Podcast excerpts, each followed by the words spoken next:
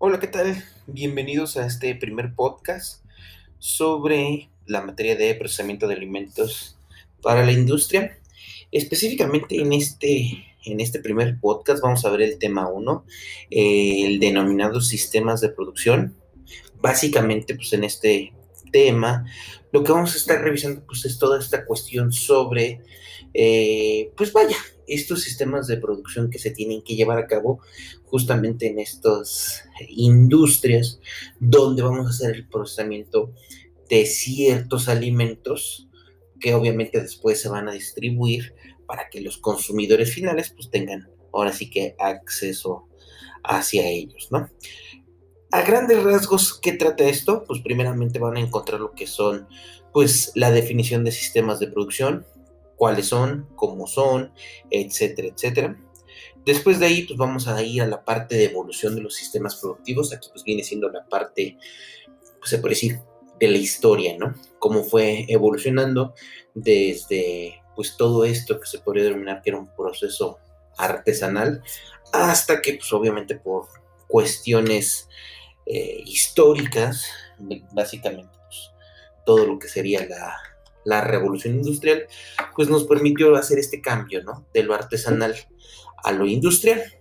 Y ahí pues vamos a ver distintos ejemplos, ¿no? O sea, uno de los ejemplos más, más claros que tenemos en esta cuestión de la producción, sobre todo lo, que es la producción en serie, pues llega justamente con Henry Ford y pues eh, con su invención el denominado modelo T, ¿no? Este precursor de los automóviles que pues, conocemos hasta el día de hoy, ¿no?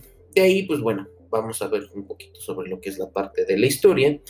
Y pues bueno, ahí también van ir, o bueno, se irá viendo, ¿no? Cómo es que también otro tipo de culturas, pues también dieron o incluso, pues vaya, ellos mismos eh, aportaron, ¿no? Distintas formas de producción. El otro ejemplo, claro, que van a, encontrar aquí, pues es justamente esta parte de lo que vendría siendo eh, la empresa Toyota y cómo se diferenció a diferencia de sus contrapartes americanas.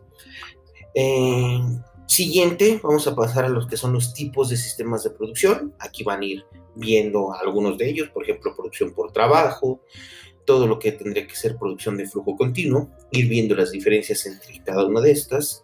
Eh, y por último, pues lo que sería producción en masa, producción por lotes y prácticamente cada una de estas aplicarlas a lo que sería, pues ahora sí que la parte gastronómica. Entonces, ahí pueden ir revisando toda esta cuestión recuerden que toda esta información ya más detallada la van a poder encontrar en la sección de contenidos semanales.